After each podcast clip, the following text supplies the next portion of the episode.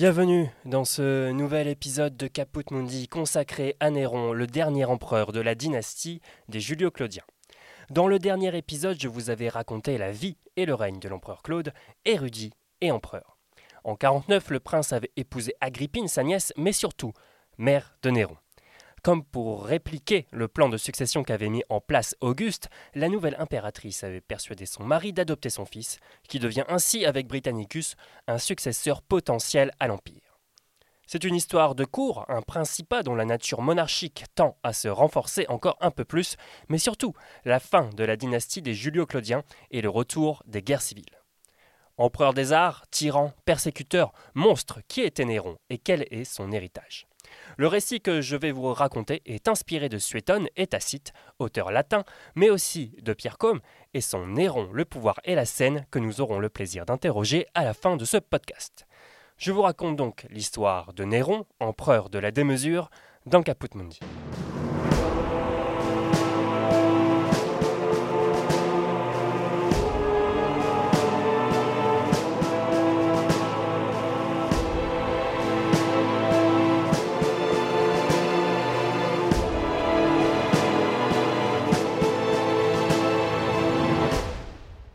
Le début de ce récit pourrait très bien être celui d'une impératrice, Agrippine. Cette dernière était la sœur de Caligula, et donc la fille de Germanicus, dont le souvenir et la popularité sont encore bien vivants dans les esprits des Romains, et donc la nièce de l'empereur Claude. D'ailleurs, le Sénat a dû changer la loi pour que le prince épouse sa nièce, car c'est normalement interdit, mais que voulez-vous, la raison d'État a raison de tout. Le mariage avec Agrippine protège Claude de la concurrence d'un mauvais parti, qui pourrait vouloir récupérer l'héritage de Germanicus. Ce mariage a aussi l'avantage de souder un peu plus la famille et de placer le petit Lucius Domitius Aenomarbus, un peu plus âgé que Britannicus, dans de bonnes dispositions à l'Empire, lui, le descendant direct de Germanicus. Comment ne pas vous raconter la naissance de ce garçon Tant chaque étape de sa vie est minutieusement racontée comme une tragédie? Néron naît le 15 décembre 37 à Antium, soit quasiment neuf mois après la mort de Tibère, ce prince, mort en mars de la même année, était l'ennemi désigné des descendants de Germanicus. L'arrivée au monde de ce nouveau descendant est longue et douloureuse. L'enfant se présente par le siège et non par la tête. C'est un mauvais augure, car un homme doit naître par la tête. Un mauvais présage cependant aussitôt dissipé par les rayons du soleil naissant qui viennent lui caresser le front.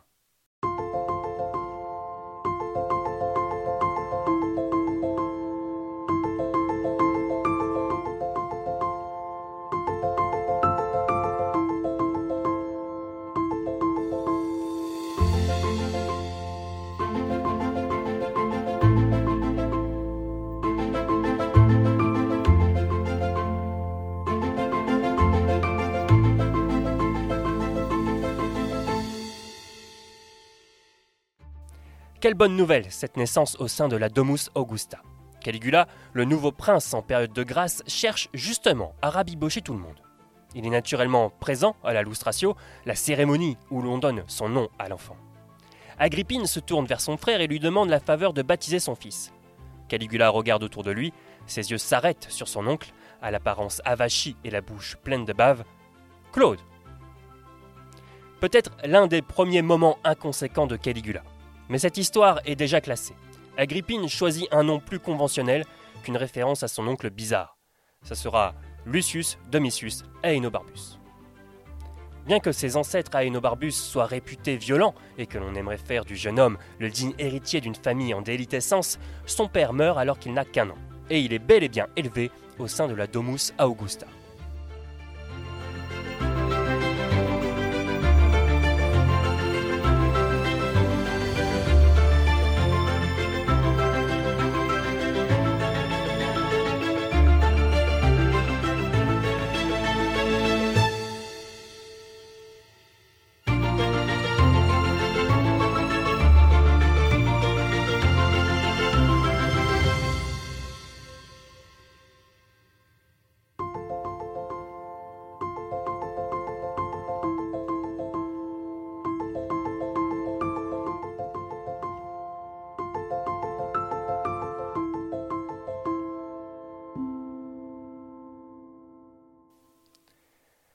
Le coup du destin qui a changé la vie du jeune Lucius est certainement un événement qui n'a rien à voir avec lui.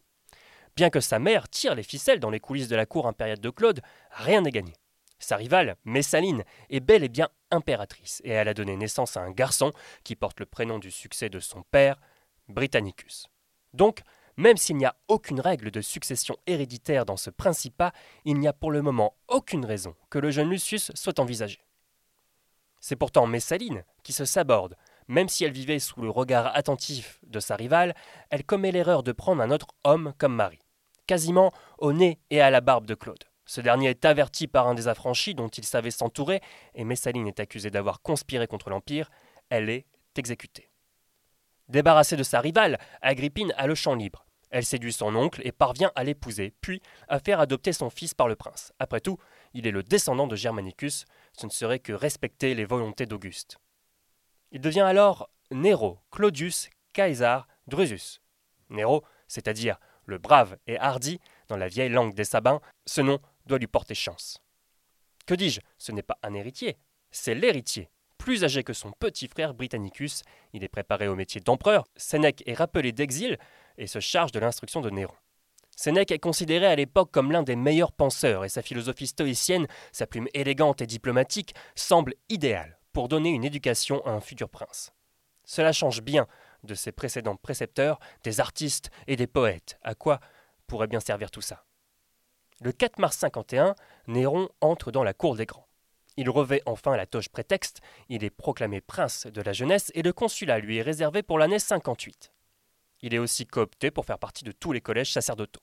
Cette même année, Burrus, dont nous allons reparler, est nommé préfet du prétoire, un allié de taille d'Agrippine. En 53, Néron épouse sa sœur adoptive, Octavie, fille de Claude et de Messaline.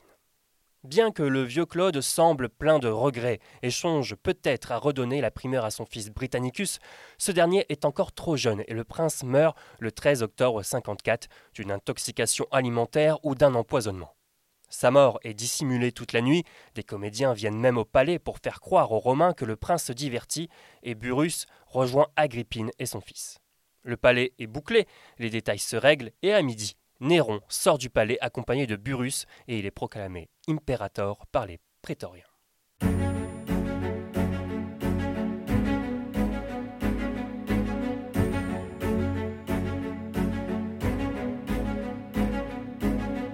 Parmi les soldats, certains se sont posé la question mais où est Britannicus? Agrippine le tient en fait enfermé dans une chambre du palais. De toute façon, le jeune fils de Claude est bien trop jeune et l'héritage de Germanicus tient en un seul homme maintenant, Néron.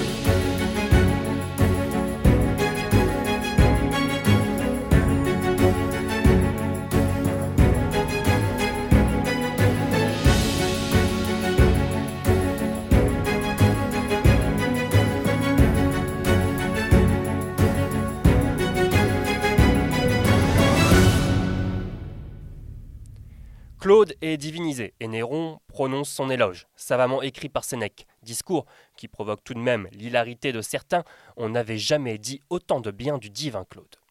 Cette divinisation permet néanmoins une chose, Néron est à présent le fils du divin Claude, comme Auguste le fut du divin César et Tibère du divin Auguste. Mais le fils du divin Claude est bien jeune et il n'a que 17 ans. Ses journées sont bien chargées, il exerce le métier d'empereur avec sérieux, et les sources ne s'en cachent pas.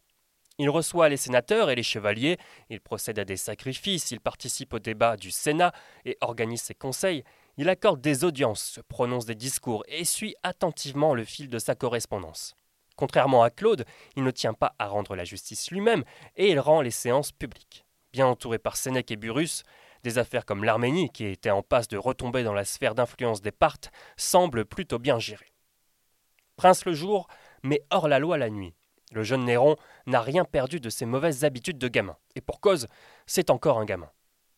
Même si Auguste a seulement 19 ans été maître du monde, la situation est bien différente. La génération de Néron n'a pas connu les guerres civiles, et ils sont bien loin, les vétérans de la vieille République.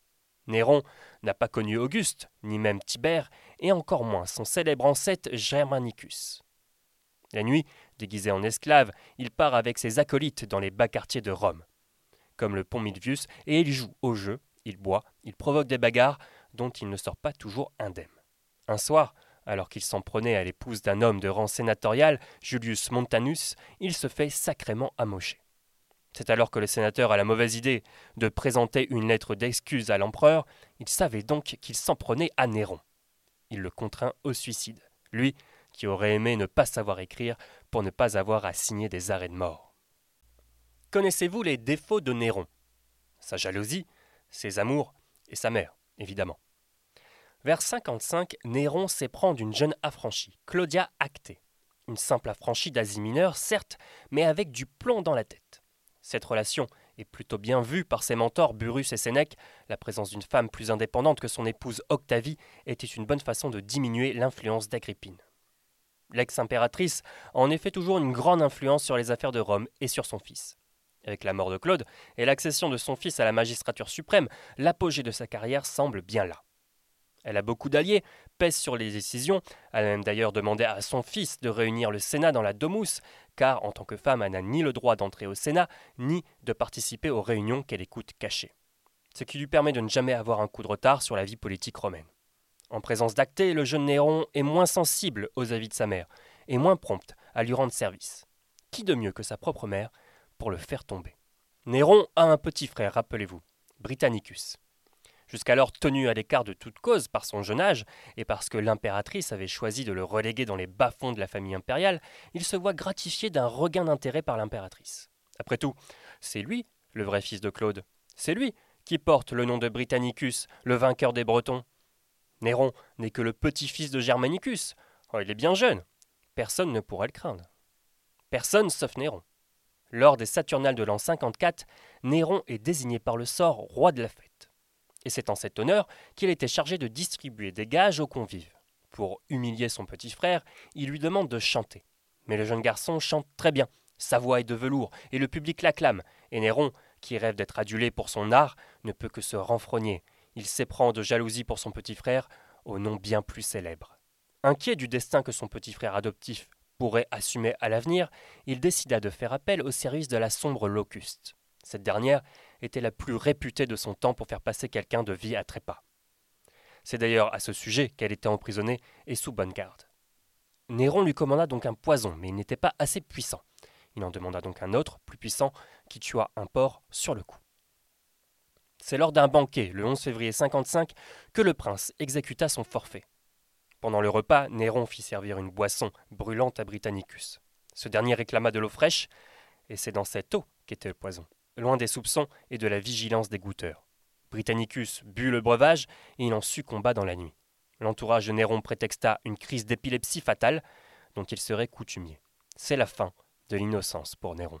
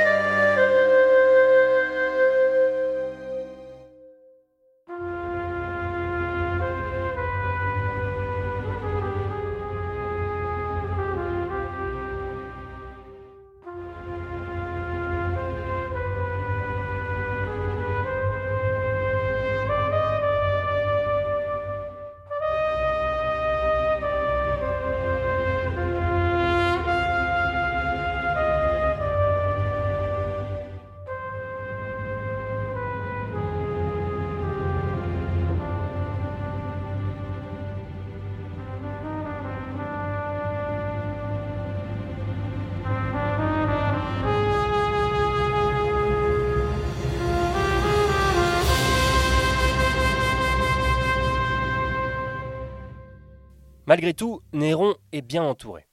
Et la campagne d'Arménie par Corbulon témoigne des bons conseils de Burus et de Sénèque, qui profitent de l'occasion, en plus des amours adolescents de Néron, pour reprendre la main sur le destin de l'Empire. L'Arménie, c'était ce royaume aux confins de l'Orient, qui se disputait Romains et Parthes, depuis Marc-Antoine.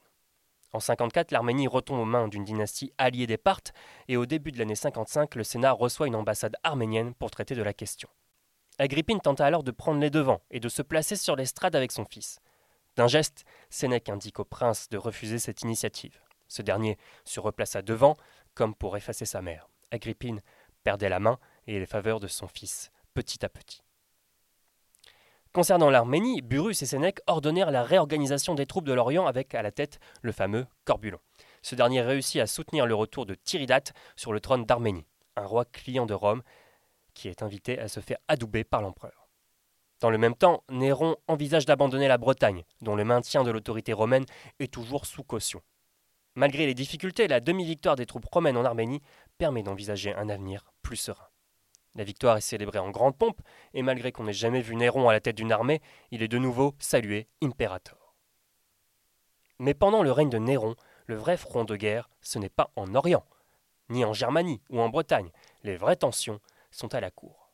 En 58, Néron s'éprend d'amour pour la belle Popée. Contrairement à Actée, Popée est originaire d'une grande famille de Pompéi, ce qui représente une menace plus lourde pour Agrippine, car le risque de mariage est réel ce qui ferait de Popée une impératrice plus ambitieuse que la brave Octavie, et donc la fin du règne d'Agrippine sur Rome. C'est Othon, son mari, dont nous reparlerons dans l'épisode consacré à l'année des quatre empereurs, qui la présente à Néron. Popée est une femme totalement rompue à l'exercice de la cour. Elle est cultivée, charmeuse, et se fait remarquer par Néron, qui reste néanmoins lié par le mariage à Octavie, qui lui donnait une part de légitimité à la tête de l'Empire. Ce mariage renforçait les liens qu'il avait avec son père adoptif, Claude. Les sources racontent que par jalousie et par crainte de perdre le pouvoir, c'est à ce moment-là qu'Agrippine aurait désespérément tenté de séduire son fils, prête à tout, même au pire, c'est-à-dire l'inceste, pour garder son influence. Ces accusations portées par Silius Rufus faisaient monter la tension au sein de la cour. Tout cela poussa Néron à mettre à l'écart sa mère dès l'année 59. Le récit de la mort d'Agrippine est célèbre. C'est la grande tragédie du règne de Néron, peut-être un tournant. Car dans la liste des choses impardonnables à Rome, juste en dessous de l'inceste, il y a le matricide. Souvent raconté en trois actes, à la façon des pièces de théâtre, voici l'histoire.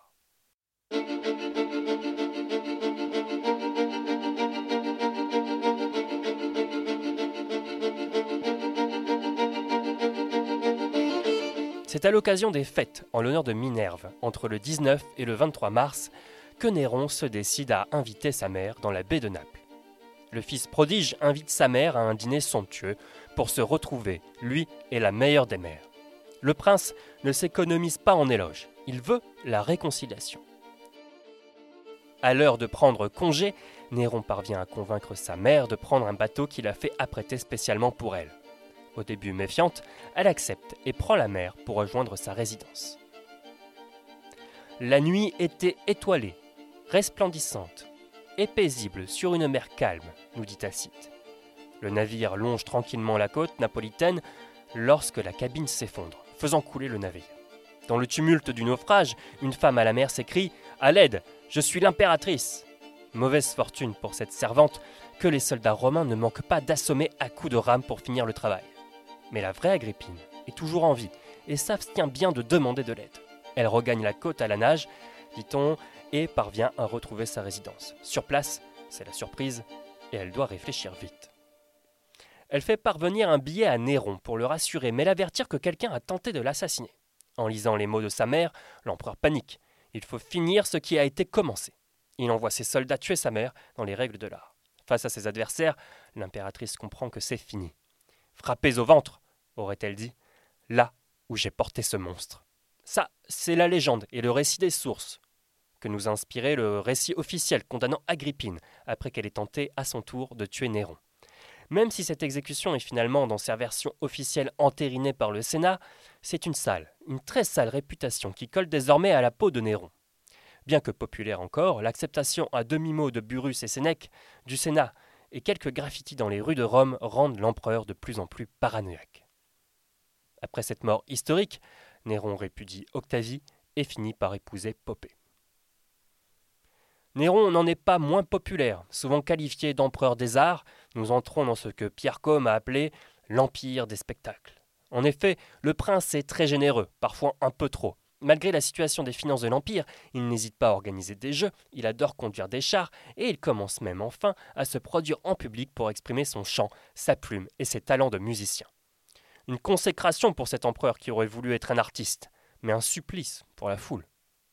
Les sources racontent même que certains n'hésitent plus à simuler leur mort pour se faire évacuer des théâtres, et il fallait au moins ça pour quitter une représentation de Néron. Le futur empereur Vespasien se serait endormi, et surpris par l'empereur, il en fallut de peu. Dès l'été 60, soit près d'un an après la mort de sa mère, Néron organise des jeux, les Néronia. Suétone nous les raconte. Néron regardait ces jeux du haut de l'avant-scène. Dans l'espace d'un an, il y construisit près du champ de Mars un amphithéâtre en bois dans lequel il donna un spectacle de gladiateurs où il ne laissa périr personne, pas même les coupables. Mais il y mit aux prises quarante sénateurs et soixante chevaliers, dont quelques-uns jouissent d'une fortune et d'une réputation à l'abri de tout reproche. Il choisit, dans les mêmes ordres, des combattants contre les bêtes, et pourvus à divers emplois de la reine. Il donna aussi une nomachie où des monstres de marins nageaient dans de l'eau de mer. Il fit danser la pyrique à des jeunes gens auxquels il délivra ensuite des diplômes de citoyens romains. Il fut le premier qui institua à Rome des jeux quinquennaux qu'il appela néroniens. Ces jeux étaient de trois genres à la manière des Grecs, c'est-à-dire qu'il y avait de la musique, des exercices gymniques et des courses à cheval. Après avoir consacré des bains et un gymnase, il offrit de l'huile aux sénateurs et aux chevaliers. Dans les jeux gymniques qu'il donna au champ de Mars, il déposa les prémices de sa barbe au milieu d'un sacrifice solennel et renferma dans une boîte d'or garnie de perles les plus précieuses. Il les consacra à Jupiter Capitolin. Il invita même les Vestales au spectacle des athlètes parce que, à Olympie, on permettait aux prêtresses de Cérès d'y assister. En 61, le front arménien évolue encore avec la reconquête de l'Arménie par les Parthes. En 62, le bon conseiller de Néron, Burus, meurt et Sénèque annonce sa retraite, tandis qu'Octavie, l'ex-épouse de Néron, est bannie pour éviter qu'un mariage ne vienne faire de l'ombre à Néron. Cette dernière est finalement assassinée l'année suivante. Début 63, Poppée et Néron célèbrent la naissance de leur fille Claudia Augusta, qui meurt quelques mois plus tard. L'enfant est divinisé contre toute tradition et procédure. La guerre contre les Parthes au sujet de l'Arménie est gagnée, et même si une révolte gronde en Bretagne, on peut s'attendre à un peu d'accalmie à Rome. Mais le 18 juillet 64, alors que Néron n'est pas à Rome, un incendie se déclare dans le secteur du Circus Maximus. Sous l'effet d'un vent violent, l'incendie se propage et c'est bientôt toute la ville qui est menacée par les flammes. Bien que les cohortes de vigiles s'affairent, leurs moyens sont insuffisants et ils peinent à contrôler l'incendie. Pendant six jours, les flammes dévorent Rome, provoquant l'un des plus grands cataclysmes de la cité depuis longtemps. Le temple des Vestales, le temple de Jupiter Stator, la Regia, palais antique des rois de Rome, les quartiers dont l'étroitesse des rues et les marchandises entreposées favorisent la propagation des flammes. C'est une véritable catastrophe qui détruit 14 régions urbaines et endommage la majorité des autres. L'ampleur du sinistre oblige Néron à revenir d'Antium. Une fois à Rome, l'empereur réagit instantanément. Il ouvre les bâtiments publics pour héberger les sinistrés, il va sur le terrain, il coordonne les travaux, les catapultes sont de sortie et rasent des quartiers entiers de Rome pour créer une barrière que les flammes ne pourront pas franchir. C'est certainement l'épisode le plus célèbre de l'épopée néronienne. Il faut dire que Néron ne tarde pas à réagir. Il n'est pas question de laisser les villes dans cet état. La reconstruction se fait avec méthode. Les nouvelles règles d'urbanisme imposent une taille limite aux bâtiments et un écart suffisant dans les rues pour permettre de faire barrière aux flammes. Mais ce n'est pas le seul projet, Néron en profite également pour développer le palais, la fameuse Domus Aurea. En expropriant et en occupant ainsi l'espace public, Néron est vite accusé d'avoir volontairement provoqué l'incendie de Rome pour y construire son palais, chose que nous savons fausse maintenant.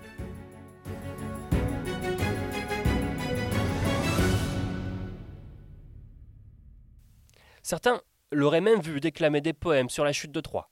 Bien que ces rumeurs soient fausses, le prince est obligé de réagir et il profite de cet instant pour accuser une secte gênante qui se répand dans la ville, les chrétiens, accusés d'haïr Rome. Dans le contexte de tous ces troubles, une nouvelle conspiration se prépare, la conspiration dite de Pison, qui échoue lamentablement par simple délation. S'ensuit néanmoins une vaste répression qui toucha des sénateurs et des hommes de lettres. Même Sénèque, depuis sa retraite, fut touché par les délations et contraint au suicide. Pour poursuivre cette année noire, Poppée elle-même est touchée par la folie de Néron au cours d'une dispute. Ce dernier aurait donné un coup au ventre de Poppée, qui était enceinte. Ce coup fut fatal. N'oublions pas que Néron est un artiste, un passionné même pourrait-on dire. La si controversée Domus Aurea est un bijou d'architecture et de technologie. Des fresques somptueuses, une statue monumentale, une salle tournant sur elle-même, la Senatio Rotunda. Les premières fresques sur voûte, ce palais dépasse toutes les ambitions que les empereurs avaient eues jusque-là concernant le palais. Cette demeure est un véritable microcosme qui l'éloigne de plus en plus de son peuple. Malgré les spectacles à répétition et les secondes Néronia. Bien que les condamnations de sénateurs se poursuivent, Rome se prépare à un événement d'envergure, la réception de Tiridate, enfin roi d'Arménie, pour le couronner au nom de Rome. À cette occasion, la cité est sur son 31, Néron couronne le roi et donne des jeux et fait fermer les portes du temple de Janus. Vous savez désormais ce que cela signifie, la paix est revenue dans l'Empire. L'Empire est en paix et c'est parfait. Cela permet au prince de réaliser son plus grand rêve, un voyage en Grèce pour conquérir, non pas des terres, mais des cœurs. Néron, princeps imperator, se rend en Grèce pour une tournée artistique. Pour le voyage, une suite nombreuse l'accompagne. Outre un détachement de prétoriens, c'est près de 5000 Augustiani qui le suivent. Nous n'avions pas parlé encore jusqu'ici, mais les Augustiani, ce sont des chevaliers et des plébéiens spécialement recrutés pour venir soutenir et applaudir l'empereur pendant ses performances artistiques et sportives. Spécialement pour cette occasion, en 67, sont organisés la même année les quatre grands concours panhelléniques, à Corinthe, Delphes, Olympie et Némée. Bien entendu, des épreuves artistiques sont ajoutées pour l'occasion. L'accueil des Grecs est chaleureux et bien sûr, Néron remporte tout. Le 28 novembre 67, il proclame la liberté des cités grecques.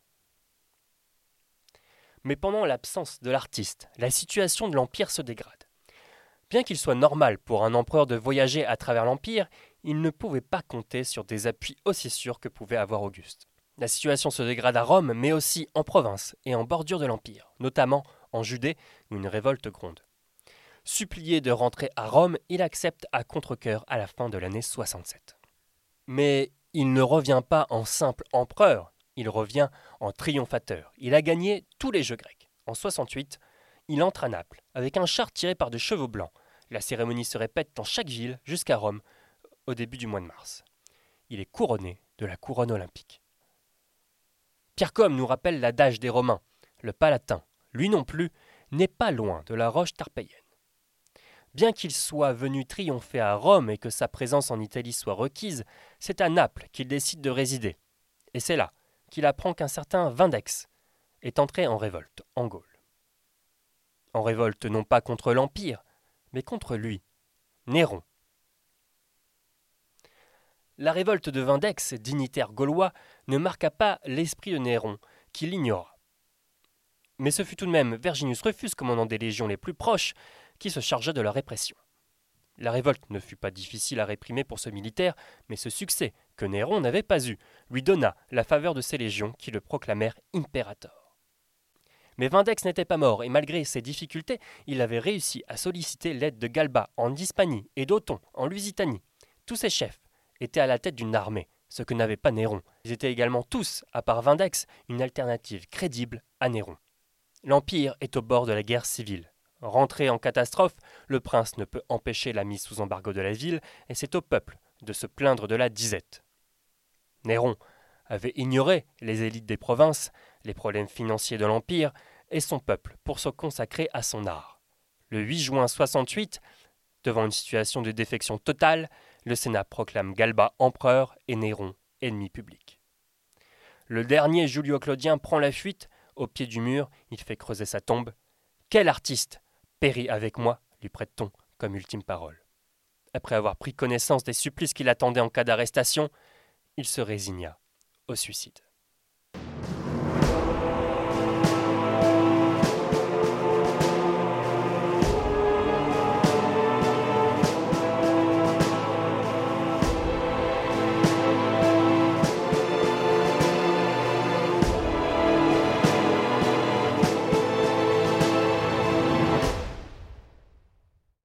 Intercom, bonjour. Bonjour. Merci d'avoir accepté mon invitation pour parler de Néron.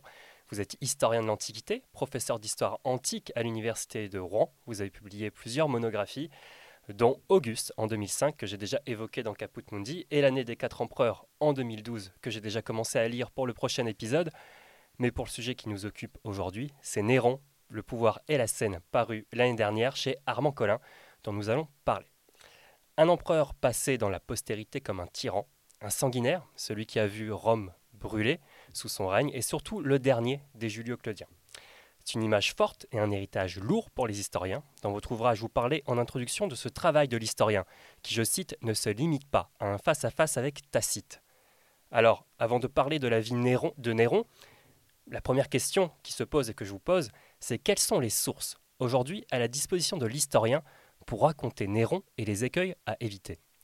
Eh bien, alors en dehors justement de Tacite, euh, de Suétone, de Cassius Dion, qui sont donc des historiens qui euh, des historiens antiques, mais qui ont écrit après euh, la mort euh, de Néron, euh, et qui, même ne sont pas des contemporains de Néron. Tacite était quand même très très jeune sous le principat de Néron. Eh bien, on dispose heureusement maintenant d'une documentation épigraphique qui s'enrichit régulièrement, donc d'inscriptions, et on dispose aussi de monnaies hein, qui permettent aussi de connaître à la fois, disons, le, visage, le profil de Néron, euh, mais aussi euh, euh, sa politique monétaire, le, discours aussi, les messages qu'il a voulu faire passer en, gravant, en faisant graver certaines légendes monétaires. on pourrait aussi ajouter les vestiges, archéologiques pardon, hein, de la Domus Aurea, les peintures qu'on a retrouvées hein, de, de l'époque de Néron, alors surtout, surtout à Pompéi Hein, mais aussi en partie euh, euh, dans la Domus Aurea. Donc on a quand même une documentation euh, assez riche qui permet eh bien, de nuancer justement certains propos de Tacite ou de Suétone qui pendant très longtemps hein, ont servi en fait à tous les historiens postérieurs qui ont voulu écrire sur, sur Néron. Oui, j'avais lu que chaque historien avait son Néron. c'est une expression qui revient assez régulièrement quand, quand on fait les premières recherches sur, euh, sur Néron. Dans les sources que vous avez évoquées, vous parliez du visage de Néron. C'est vrai qu'à la différence d'Auguste, euh, Néron, dans ses représentations, change de visage. Euh, on le voit vieillir, on le voit même sans les dire. en fait, qu'est-ce qu'elle nous raconte, ces sources? Qu'il y avait aussi le, discours gravé racontant la liberté octroyée aux Grecs. Qu'est-ce que ces sources nous apprennent vraiment de, de nouveau par rapport sources écrites eh bien, euh, elles peuvent contribuer à donner euh, une certaine euh, cohérence à la politique de Néron, dont qu'on a assez quand même souvent réduite à une suite d'extravagances d'un prince fou. Alors je pense notamment à une inscription qui euh, relate la carrière d'un légat de Mésie, hein, Plotius Silvanus Aelianus, qui euh, donc, euh, au-delà de, sa province, hein, qui correspondait grosso modo hein, à, la, Bulgarie actuelle, eh bien, a mené des négociations avec des peuples nomades qui vivaient donc entre le, Danube et puis le, nord de la mer Noire, l'Ukraine actuelle. et ces négociations se sont aussi accompagnées d'une véritable offensive militaire Hein, qui lui a permis euh, d'atteindre euh, la Crimée. Euh, et donc, alors cette, cette expédition militaire, cette campagne militaire, on ne la connaît que par une inscription qui relate la carrière de ce personnage. Ce personnage n'est mentionné par aucune autre source. Alors on suppose qu'il a peut-être été euh, disgracié, peut-être à la fin du règne de Néron. En tout cas, il est revenu en grâce sous le règne de Vespasien, qui en a fait un préfet de, la ville de Rome. Mais euh, cette, cette, expédition, elle donne une certaine cohérence à la politique orientale de euh, Néron, puisque dans le même temps, on le sait, qu'il a transformé en province le royaume du Pont, qui correspondait, lui, au sud de, la mer Noire, hein, donc dans, la Turquie actuelle, en même temps que Corbulon eh bien, combattaient les Parthes en, Arménie. Donc on peut dire que voilà, Néron a fait de la mer Noire un, nouveau lac romain, en, quelque sorte, et cela a permis sans doute d'améliorer hein, le, ravitaillement de Rome en, céréales, hein, puisqu'on sait que depuis très longtemps, justement, ces régions du, nord de la mer Noire étaient des greniers à blé, et ils le sont d'ailleurs encore.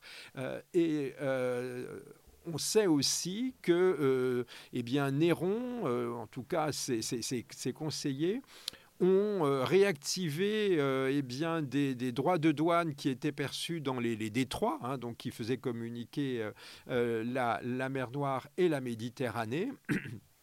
Et donc c'est assez cohérent évidemment avec euh, cette intensification du, trafic euh, céréalier dans cette région. Et enfin, ce qui a paru être le comble de l'extravagance, hein, on a dit que Néron avait voulu, euh, inauguré le creusement du canal de Corinthe, hein, le, canal qui donc permet aux navires de, de, ne pas avoir à contourner le, le Péloponnèse. Alors euh, on nous dit que euh, Néron a euh, inauguré ses travaux avec une bêche en or, mais là aussi, le creusement de ce canal gagne une certaine cohérence puisqu'il permettait aussi de faciliter justement euh, ce trafic maritime hein, depuis euh, euh, les côtes nord de la mer Noire jusque l'Italie où devaient justement arriver ces cargaisons de céréales. Donc voilà, là c'est un exemple, hein, mais on voit que eh bien, cette politique de Néron, elle a une certaine cohérence en ce qui concerne eh bien, la fiscalité, le ravitaillement de la ville de Rome et euh, voilà la, prise de contrôle en fait de toutes les rives de, la mer Noire. Il y a une expression qui avait retenu euh, mon attention dans votre ouvrage, celle d'une génération Néron. En effet, quand on y regarde de plus près, Néron, c'est le premier empereur romain à ne pas avoir connu Auguste, mais vous parlez surtout de son entourage, de la jeunesse romaine, la jeunesse dorée. Pouvez-vous nous expliquer un peu plus en détail ce qu'est selon vous cette génération Néron?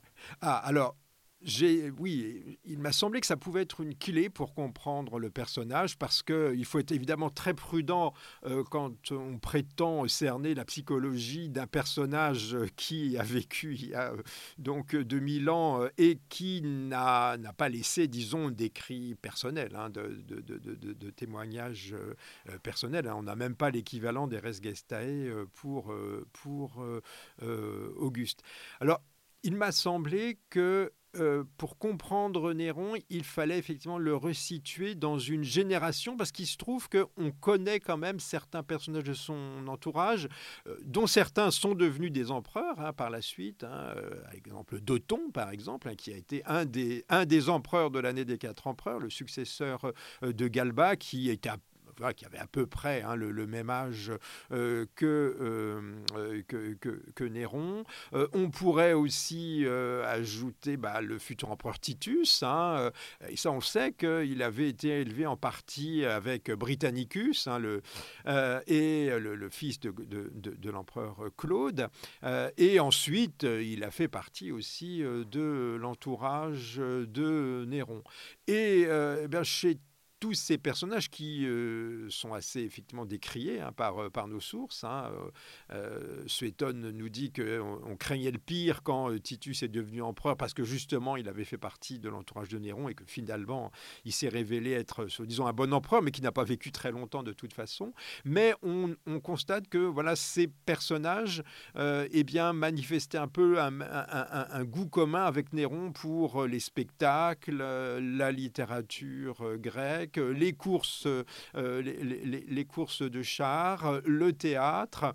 Euh, et c'est aussi pour ça qu'en annexe euh, de mon livre, j'ai placé une lettre de Pline le Jeune qui m'a paru intéressante parce que, eh bien, Pline le Jeune, dans cette lettre, parle euh, d'un de ses amis, un de ses jeunes amis, euh, euh, qui s'appelait Humidus Quadratus, et il le présente vraiment comme un modèle de vertu, comme un, comme un exemple, et il, il parle de cet Humidus Quadratus à propos du décès de sa grand-mère, Humidia Quadratia, et eh bien, il présente cette femme comme une femme un peu extravagante justement parce qu'elle entretenait une troupe de théâtre, elle adorait les spectacles et la pantomime, et ça paraissait assez bizarre et incongru à son petit-fils parce qu'on était à cette époque, bah, à l'époque de Trajan, au deuxième siècle euh, de notre ère, voilà, on est deux, en quelque sorte deux, générations plus tard, et on constate que finalement, eh bien, les, euh, les hommes de cette génération là, qui, vit sous Trajan ont du mal à comprendre euh, voilà, les, les goûts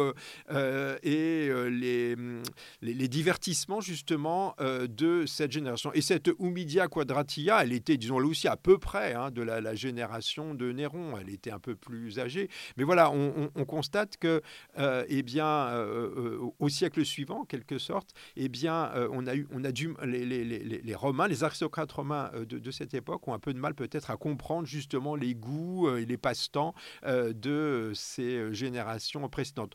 Donc, euh, il n'y a pas seulement, je dirais, chez euh, Suétone et Tacite une hostilité envers Néron, la volonté d'en faire un personnage négatif, mais il y a peut-être aussi un manque de compréhension justement pour euh, eh bien, ces, aristocrates, disons, de la génération de Néron. Il faut dire que l'aristocratie même s'était renouvelée justement après la guerre civile qui avait suivi la mort de Néron. Ce n'est plus exactement hein, les, mêmes lui. On voit entrer au Sénat à ce moment-là pas mal de notables venus des provinces et on voit au contraire disparaître progressivement la vieille aristocratie romaine sénatoriale dont, certaines lignées remontaient à l'époque républicaine.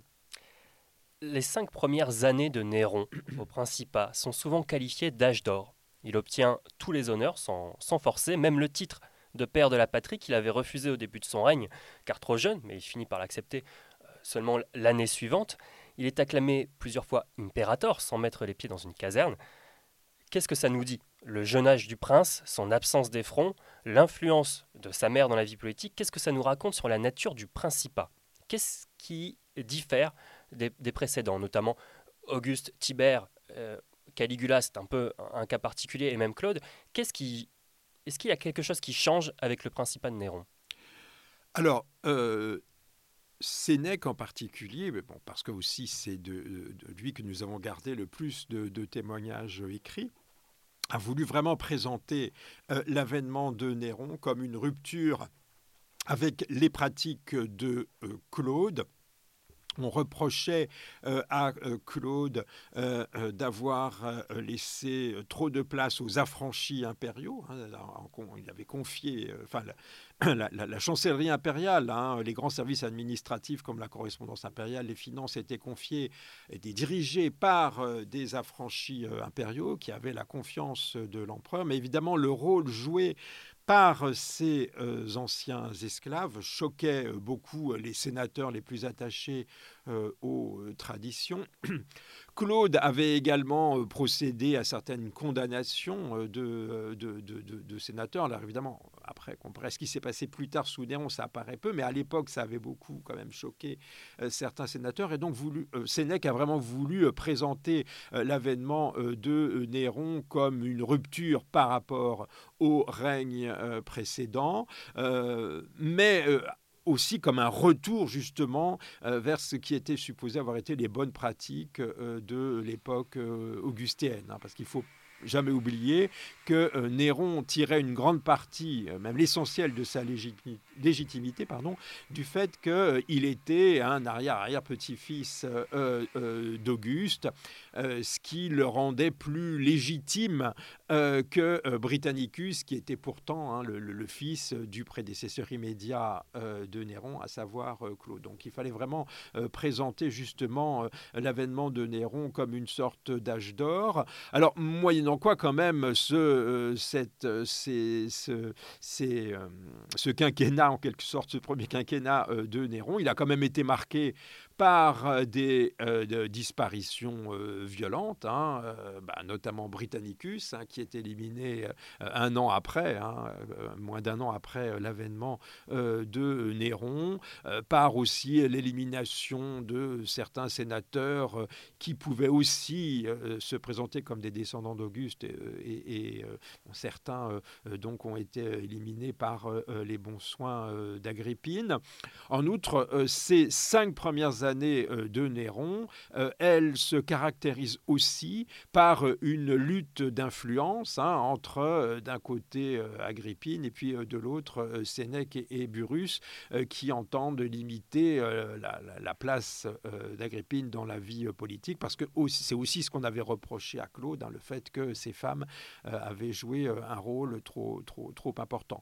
donc c'est quand même une période de rivalité. Hein. D'après ce qu'on peut savoir du personnel politique, il y a beaucoup évidemment de proches de Sénèque et de Burus qui occupent des places importantes, mais Agrippine essaye aussi de placer ses protégés. Donc ça se termine par euh, l'élimination euh, brutale euh, d'Agrippine. Hein.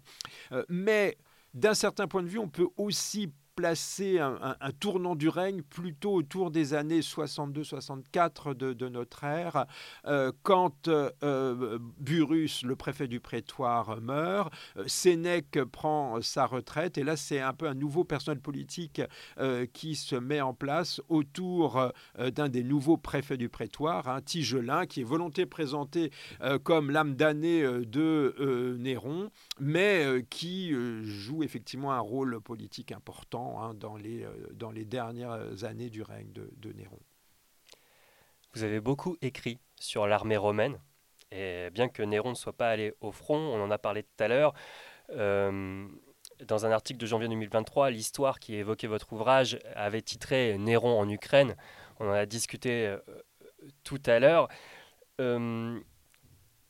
Qu'est-ce qui se cache euh, derrière ce contexte euh, Vous parlez d'un inventaire du monde, d'expéditions lointaines, l'annexion euh, du pont, cette nouvelle mer intérieure.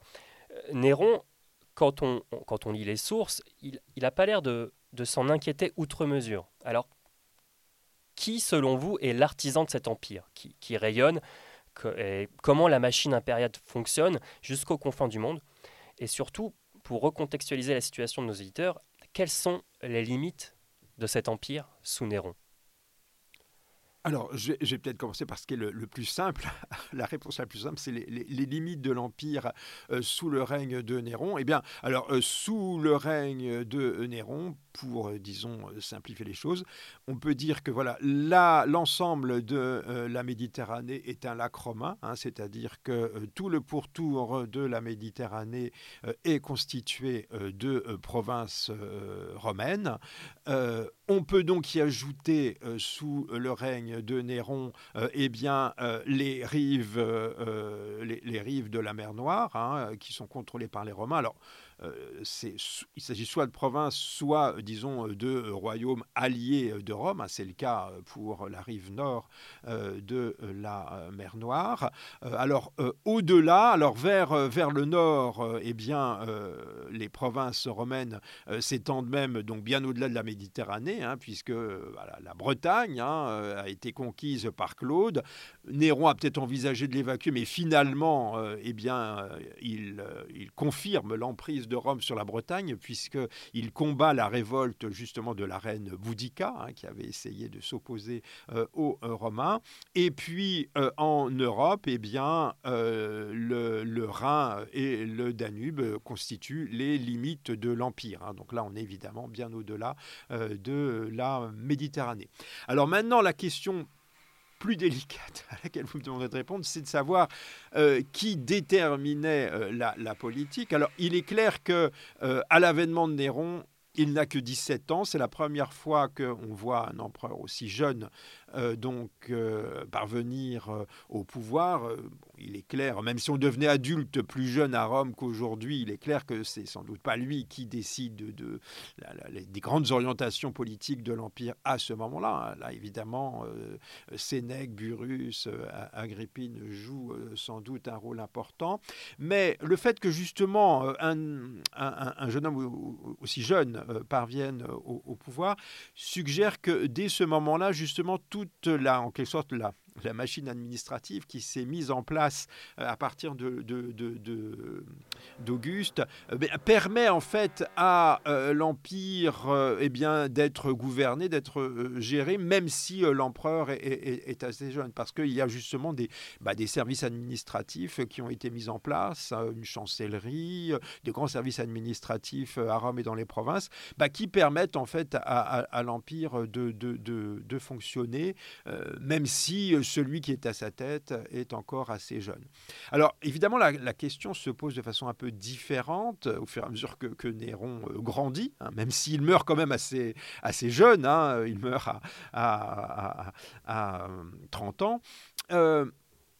Ensuite, euh, dans quelle mesure euh, décide-t-il des grandes orientations? Évidemment, c'est ça, c'est un, peu difficile à déterminer. Alors, une chose euh, est certaine, c'est que, eh il n'a jamais pris la tête d'une armée. Hein. et donc là, on peut penser euh, que c'est une décision qui lui incombe. Hein, euh, à un moment, on, a cru un moment qu'il allait prendre la tête euh, d'une armée vers l'Égypte ou, donc le Proche-Orient, mais finalement, bon, ça, ça ne s'est pas fait. Hein. il, est, il est resté à Rome.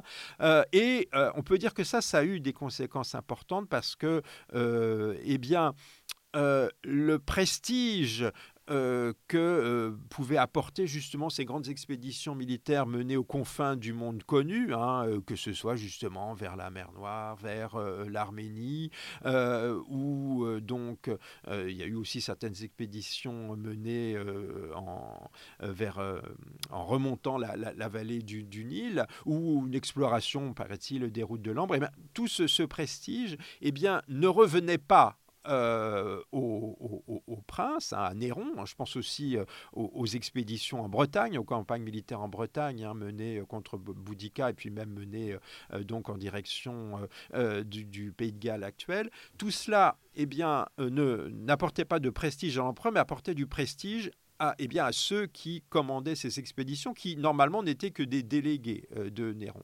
Et on peut dire qu'à ce moment-là, eh bien, euh, il y a une certaine compétition qui se met en place entre les grands commandants d'armée, hein, Corbulon en Arménie, Suetonius Paulinus euh, en, Bretagne. Et je dirais que ça prépare en quelque sorte la guerre civile qui éclate à la mort de Néron. Hein, c'est ce que j'ai écrit, la guerre civile, n'éclate pas, disons, dans un ciel serein. Il y avait déjà justement des phénomènes de compétition entre euh, certains sénateurs pourvus de grands commandements dans les provinces, parce que justement, euh, l'empereur euh, eh bien, n'était à la tête d'aucune, d'aucune armée. Hein. Et ça, ça explique sans doute hein, ce qui s'est passé ensuite.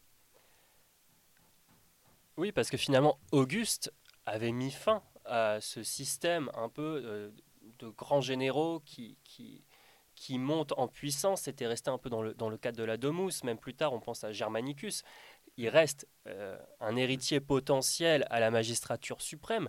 Alors, vous l'avez dit, c'est peut-être un choix qui a incombé à Néron, mais finalement, il se fait acclamer impérateur à plusieurs reprises pendant son principat.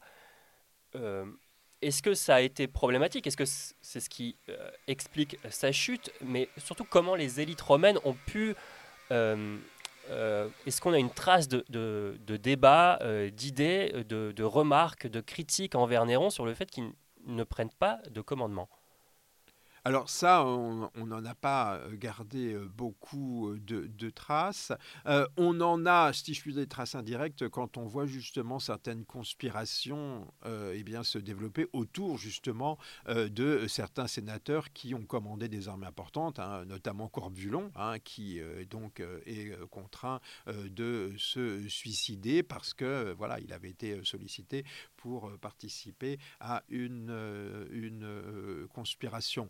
Euh, on en a aussi des traces euh, au moment de la répression euh, de la conspiration de Pison, hein, ce sénateur qui en 65 s'est trouvé au centre ben, d'une conspiration, je dirais, tellement vaste, avec tellement de ramifications que évidemment, bon, bah, elle a fini par eh bien, être connue. Hein. Il y a eu des dénonciations et donc finalement, cette conspiration a échoué. Et on constate que parmi les conspirateurs, il y avait beaucoup de tribuns du prétoire, c'est-à-dire euh, ces euh, officiers qui commandaient une euh, cohorte prétorienne. Hein. L'ensemble des cohortes prétoriennes de la garde impériale étaient commandées par les préfets du prétoire, mais à la tête de chaque cohorte, il y avait un tribun, hein, et eh bien, un certain nombre de ces tribuns ont été impliqués dans cette conspiration. Et alors, dans les, auteurs anciens, hein, Suétone ou Tacite, bon, prêtent justement certaines paroles justement à ces tribuns quand ils sont interrogés hein, avant d'être condamnés, et on les voit justement reprocher à Néron eh bien l'assassinat de sa mère, la façon dont il gouverne l'empire et justement son, son rapport à, l'armée.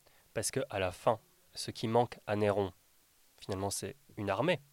Il est euh, le seul, il est isolé, il y a une guerre civile qui est en train d'émerger, et finalement, on constate que, que Néron est tout seul, et qu'il n'a pas la force, euh, qu'il n'a pas les, la main pour, euh, pour vraiment riposter. Alors, il y avait des, troupes qui normalement commençaient à être rassemblées pour une expédition que Néron projetait en direction du Caucase, semble-t-il. Le problème, c'est que Néron a surtout à ce moment-là tardé à prendre la mesure de ce qui se passait en Gaule. Euh, parce que, euh, en fait, le premier gouverneur de province qui s'est euh, révolté, Caius Julius Vindex, hein, qui était, semble-t-il, le, légat, donc le gouverneur de la Gaule lyonnaise, hein, une des provinces gauloises, d'une part, n'était pas à la tête d'une armée importante, hein, parce qu'il n'y avait pas de légion hein, dans cette province euh, de Gaule-Lyonnaise, et d'autre part, n'était pas issu d'une grande famille romaine, hein, puisque en fait, euh, c'est l'exemple justement euh, d'une famille de notables gaulois qui avaient reçu la citoyenneté romaine et qui avaient pu donc entrer au, Sénat, grâce notamment à la politique de l'empereur Claude. Et donc, Vindex a été considéré comme quantité négligeable un peu par euh, Néron. En plus, eh bien, euh, il a pu être euh, vaincu et éliminé par le commandant euh, de euh, l'armée, d'une des armées du Rhin, hein, l'armée euh, du, de, Germanie supérieure, hein, c'est-à-dire l'armée qui était rassemblée sur le cours supérieur du Rhin, hein, qui était donc commandée par Verginius Rufus et qui a écrasé donc Vindex. Donc Néron a pu croire à un moment que la, révolte allait être facilement réduite, et puis il a vraiment pris la mesure du danger quand euh, Galba, hein, le légat euh, d'une des provinces ibériques, hein, de l'Espagne citérieure, hein, qui correspond grosso modo euh, à, l'est et au, nord de l'Espagne actuelle, quand Galba, lui, a pris fait et cause pour l'insurrection, parce que Galba, lui, il appartenait à une grande famille de l'aristocratie romaine, qui remontait à l'époque républicaine, et lui, il pouvait représenter une alternative à Néron. Et, là, il était en quelque sorte trop tard, hein, parce que Galba a su euh, rallier à lui suffisamment euh, de, de, monde pour que euh, eh ben, Néron se trouve abandonné et, réduit au suicide. Oui, le, Sénat entérine finalement ce, choix de, de, Galba et proclame Néron ennemi public. Et là, c'est trop tard pour, pour Néron. puisque Néron, c'est un artiste. En tout cas, c'est c'est comme ça qu'il a, qu'il aurait, qu'il comme ça qu'il se présente. Aurait voulu euh, euh, être connu. Vous titrez une section de votre chapitre 4 L'Empire des spectacles. Qu'est-ce qu'on sait de justement cette facette de ce personnage, l'artiste Finalement, il n'y a que les sources qui, écrites qui peuvent nous le raconter. Qu'est-ce qu'il, c'était quoi son art à Néron en fait? Alors, euh, il, euh, euh, il, aimait, semble-t-il, beaucoup le, chant hein, et la poésie. On sait qu'il s'était entouré justement d'un cénacle, là aussi, hein, d'auteurs un peu de, sa génération, hein, comme Lucain, le, neveu de, Sénèque. donc voilà, c'est le type d'art qu'il prisait beaucoup. Euh, il a euh, voulu justement organiser euh, des spectacles qui lui permettaient, disons, de, gagner une grande popularité à, à, Rome. Euh, mais il a, dans un premier temps, il ne s'est pas produit en public. Hein. ça s'est fait, disons, euh, progressivement. Euh, quand il instaure justement en 59, après la, mort d'Agrippine, les, les, il s'agit encore, dans un premier temps, bien de, spectacles privés. Alors, bon, il y a quand même pas mal de spectateurs, mais enfin, bon, il ne se, produit pas en, public. Et il attend encore quelques années avant de se produire sur scène, mais il ne le fait pas d'abord à Rome, il le fait à Naples, parce que justement, c'est une cité grecque et ce, public grec était plus habitué hein, à voir justement des personnages de haut rang se produire sur scène que les Romains. Hein. et puis surtout, alors là aussi, on rejoint un peu ce phénomène générationnel, il s'entoure de ce qu'on pourrait appeler une sorte de claque, hein, ce qu'on appelle les Augustiani. Alors au départ, il s'agit de 500 chevaliers romains, donc ce sont quand même des, aristocrates romains qui sont chargés d'accompagner Néron, de l'applaudir. Et puis justement, quand Néron commence à se produire sur scène, hein, en 62-64 de notre ère, alors là, ces Augustiani prennent une dimension beaucoup plus importante puisqu'on on ajoute aux 500 chevaliers peut-être 5000 plébéiens qui sont chargés d'acclamer l'empereur. Et ça, ça a eu des conséquences importantes parce que, en fait, Certes, l'empereur se produisait euh, donc désormais euh, en public euh, sur, sur scène, mais alors que jusqu'à cette époque, justement la présence de l'empereur dans les lieux de spectacle, même s'il n'était pas sur scène, permettait d'instaurer une forme de, dialogue hein, entre les spectateurs et l'empereur, hein, entre quelque sorte la plèbe et euh, le, prince. La présence justement de euh, cette claque considérable hein, de 5500 personnes qui, euh, en toutes circonstances, acclamaient l'empereur dans les lieux de spectacle, eh bien, en fait, a contribué un peu à couper justement Néron de, eh bien, des autres spectateurs, hein, puisqu'il ne pouvaient plus vraiment percevoir euh, leur, euh, leur réaction. Hein. Ils ne pouvaient entendre euh, que les applaudissements de ces Augustiani. Et donc, paradoxalement, eh bien, cette présence de l'empereur sur scène, eh bien, en fait, plutôt isolé justement euh, du, de, de, de, la population, de, des spectateurs à cause justement de, la présence de cette claque. Et ensuite, euh, après l'incendie de Rome, euh, on peut dire aussi que la Domus Aurea, ce grand palais qu'il a voulu installer au cœur de Rome, eh bien là aussi isolé, hein, parce que, alors de toute façon, euh, il ne l'a jamais vu complètement achevé. Hein, il y a très peu séjourné, mais elle était conçue comme une sorte de, microcosme hein, euh, autour d'une, euh, dans une enceinte fermée qui contribuait aussi hein, à isoler l'empereur du reste de, la ville. Quel, artiste meurt avec moi? C'est un peu la, phrase qui est restée dans, la légende, mais en réalité, c'est quelle dynastie meurt avec moi? Est-ce que Néron était le dernier Julio-Claudien Est-ce qu'il y avait d'autres solutions? On a parlé de Galba tout à l'heure et de sa légitimité. Qu'est-ce qui se passe à ce moment-là? Parce que le Sénat avait, on avait toujours réussi à organiser la vie politique pour qu'un Julio-Claudien euh, accède à la magistrature suprême. Qu'est-ce qui se passe à ce moment-là? Bah, S'il n'y a plus Julio-Claudien, on peut dire que bah, Néron euh, y est pour beaucoup, parce que justement, euh, par crainte justement de, voir émerger un concurrent, parce qu'il faut jamais oublier que euh, dans l'Empire romain, euh, euh, l'Empire romain n'est pas une monarchie héréditaire, et donc il n'y a pas de règle de succession claire. Hein. et donc, comme la, écrit euh, un, historien allemand, euh, régner pour un empereur romain, c'est un défi permanent parce qu'on est toujours susceptible euh, d'être contesté par un prétendant qui peut avoir plus de prestige, hein, notamment à la suite de victoires militaires. Là, dans le cas de Néron, un prétendant qui peut aussi eh bien, se rattacher à la figure d'Auguste.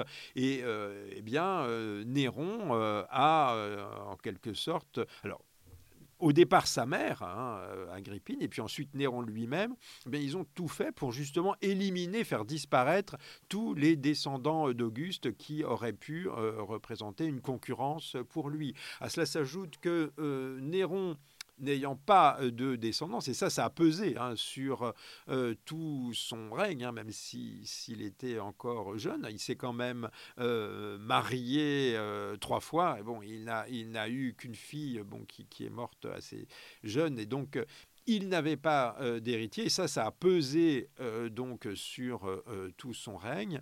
D'une part parce que n'ayant pas d'héritier, eh bien, il pouvait toujours être contesté par justement un, un descendant d'Auguste qui aurait pu prétendre à sa succession et qui aurait même pu prétendre l'éliminer pour régner à sa, à sa place.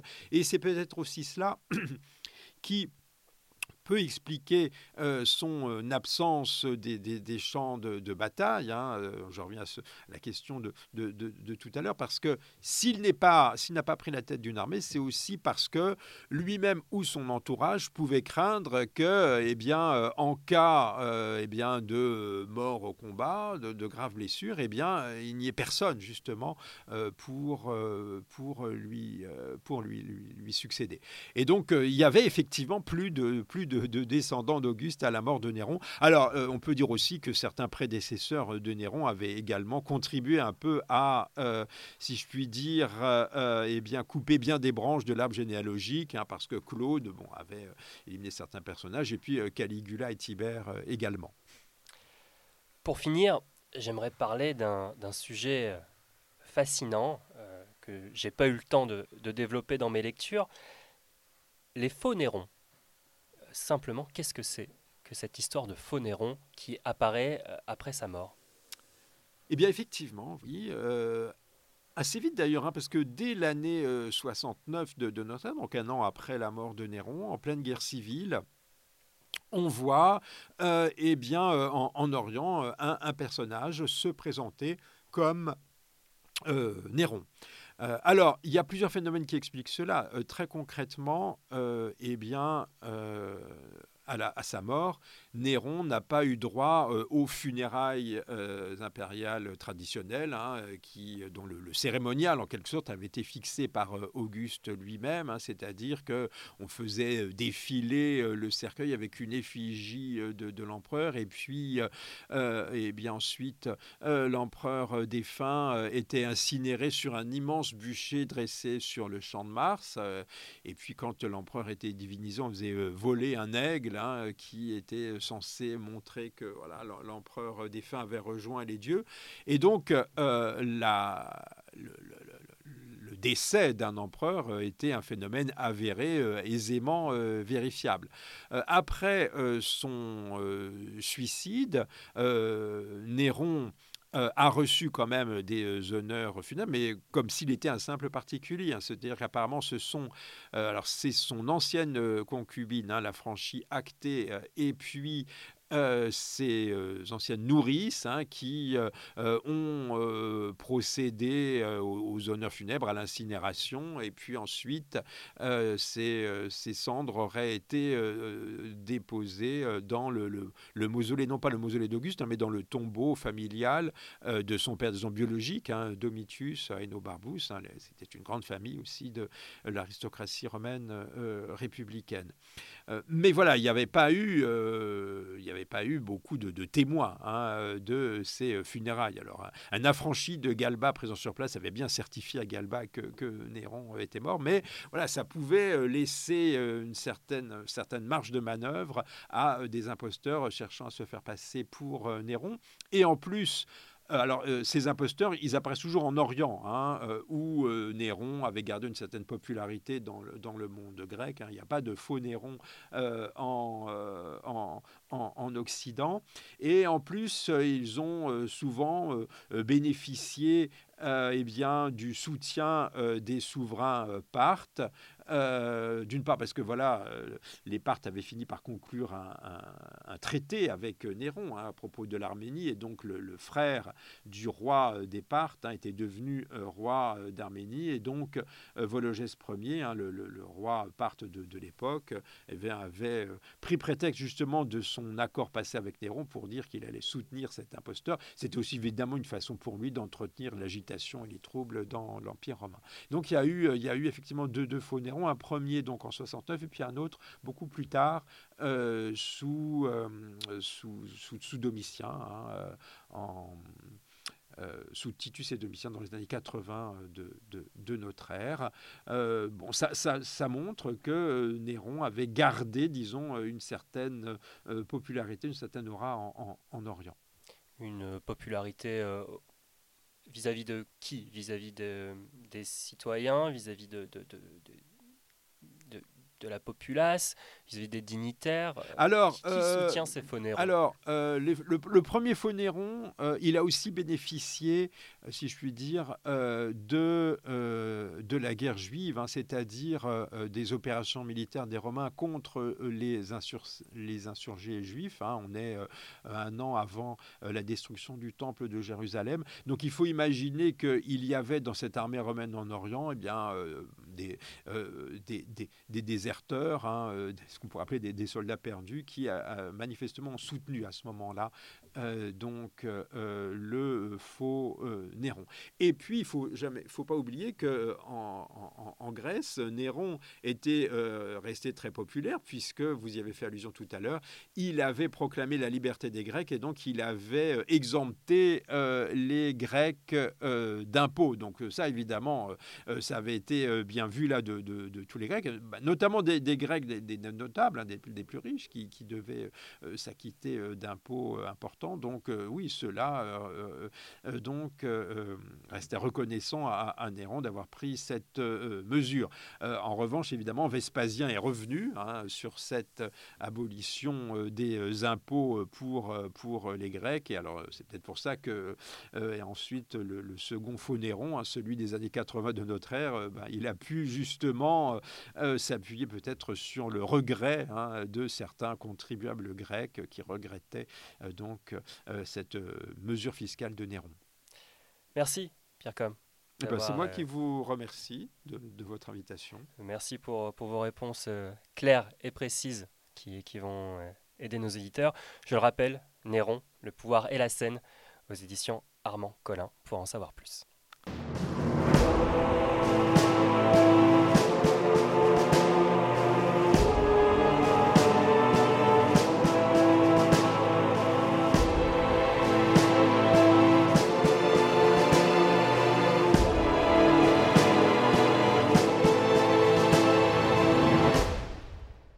Merci d'avoir écouté cet épisode, j'espère qu'il vous aura plu. Pour en savoir plus, n'hésitez pas à consulter notre dossier complémentaire sur caputmundi.fr ainsi que la bibliographie. N'hésitez pas à commenter cet épisode, noter le podcast et à vous abonner sur votre plateforme préférée. En attendant le prochain épisode sur l'année des 4 empereurs, suivez-nous sur les réseaux sociaux, Instagram, Twitter, Facebook et partout ailleurs. Je vous dis à très vite dans Caput.